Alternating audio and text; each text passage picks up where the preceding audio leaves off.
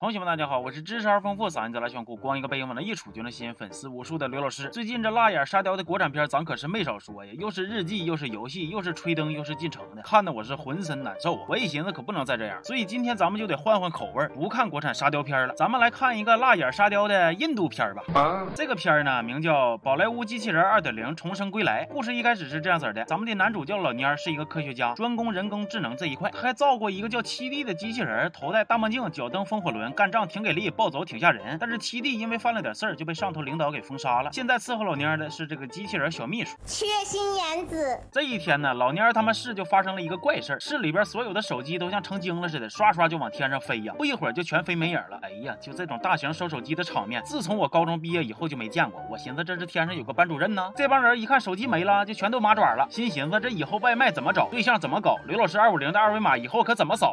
完了，市里的领导开会的时候呢，老蔫就给他们分析说，这玩意儿可能跟什么第五力有关，科学都没法解释，军队也干不过，咋咋地的，反正就是一顿扯犊子。最后总结起来就是四个大字：复活奇弟。然后咱们的奇弟就登场了，和这帮手机精磕了一下子，手机精还变成了一只大鸟，又要叨他又要挠他的。他俩从天空干到了陆地，从市里干到了郊区。正当干得热火朝天的时候，奇弟突然没电了，开始搁哪找充电桩。哎呦我去了，奇弟呀，你这心可是真大呀！就这个续航，别说干鸟了，你回家掰苞米，我估计一天都得充三回电呢。那你还上？啥呀上啊！你上炕都费劲。咱说这齐地眼瞅着就要不行了，但是大鸟没过来叨他，他搁这仨大锅周围就学摸两圈就撩了。后来老蔫他们一分析，说这个大锅发射的是正能量，手机精大鸟啥的用的是负能量，他们俩能相互克制。然后老蔫就造了一个正能量的小锅，准备再去磕一下子。结果这回可倒好啊，大鸟还下个蛋，蛋又破皮变成了人形。哎，你说你费那个二便士干啥呀？直接就变出个人来不好吗？你自己本来是个什么玩意，你心里没数吗？咋的？还真把自己当鸟了？还挺坚守禽类的身份呗？生活必须要有仪式感呗？咱就管变出来这个人叫鸟叔吧。其实呢，鸟叔他是个爱鸟人士，就嘎嘎爱，爱到死去活来那种。这几年因为附近的通信基站建的太多了，就影响到了鸟类的栖息。这些鸟是脑瓜也不转了，生活也紊乱了，干扑腾飞不起来，眼瞅着就要完蛋了。鸟叔出去呼吁拯救鸟类，也没人勒他，都拿他当傻子看。他悲痛欲绝的就上吊自杀了。然后他的魂还留了下来，变成了负能量，搁这咔咔的没收手机。哎呀，整半天是个保护动物的故事啊！你瞅瞅这反派这境界多高？现在血压有点高了，但是我我感觉鸟叔的这个做法也有点太极端了。你把手机全都收走了，行，算你是环保了。那你好歹给大伙补偿点经济损失吧，不说赔个十万八万，那起码一家给个菜刀，给个洗脸盆啥的不行吗？再然后，老蔫在齐地的帮助下，就用正能量把鸟叔给降住了，收进了这个小锅里。画风大概是这样式的：消除恐惧的最好办法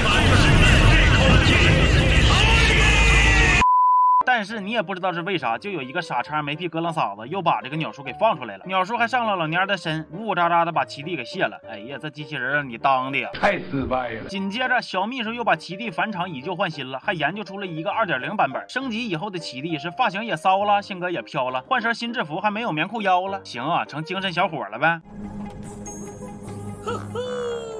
而且这回这个二点零版本呢，还是量产的。齐地码了一火色皮的自己，就又去找鸟叔磕了。这回他俩更有意思，见面先是一顿放狠话，什么刀不锋利马太瘦，你拿什么跟我斗？精神小伙气质在，到哪都是实力派，就这种啊。说完，鸟叔就码出了一大堆小机器人，开始攻击齐地。齐地拿着几十把机关枪就开始突突。然后鸟叔又码出了一个大鸟叫刀起地，起地就带着好几千号的自己编成了一个大笼子，想困住大鸟。后来他俩又一个人传出了一个大机器人，叮当搁那地上摔跤了。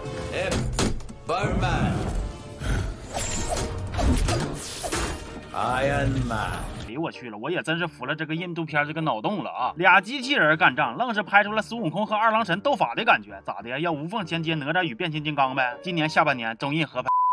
结果他俩干着干着，齐地又没电了，就看成千上万的精神小伙全让鸟家军给刀散架子了。遇到这种事儿，你说谁能不来气？我估计齐地自己也得气够呛啊！新讲话都第二代产品了，续航问题咋还没解决呢？但凡我再有两解难符，我都能干过他呀！正当鸟叔要杀这个旗舰机的时候，一帮迷你机器人骑着鸽子冲了出来。我一看，这小机器人和齐地也是一模一样啊！那我们是不是可以叫他地？中之地。这帮地中地呢，仗着自己骑着鸽子，鸟叔不敢动他们，就开始叫嚣上了。完了，他们还威胁鸟。鸟叔说：“你要再嘚瑟，指定没有好果子吃，鸟毛给你拽一地。”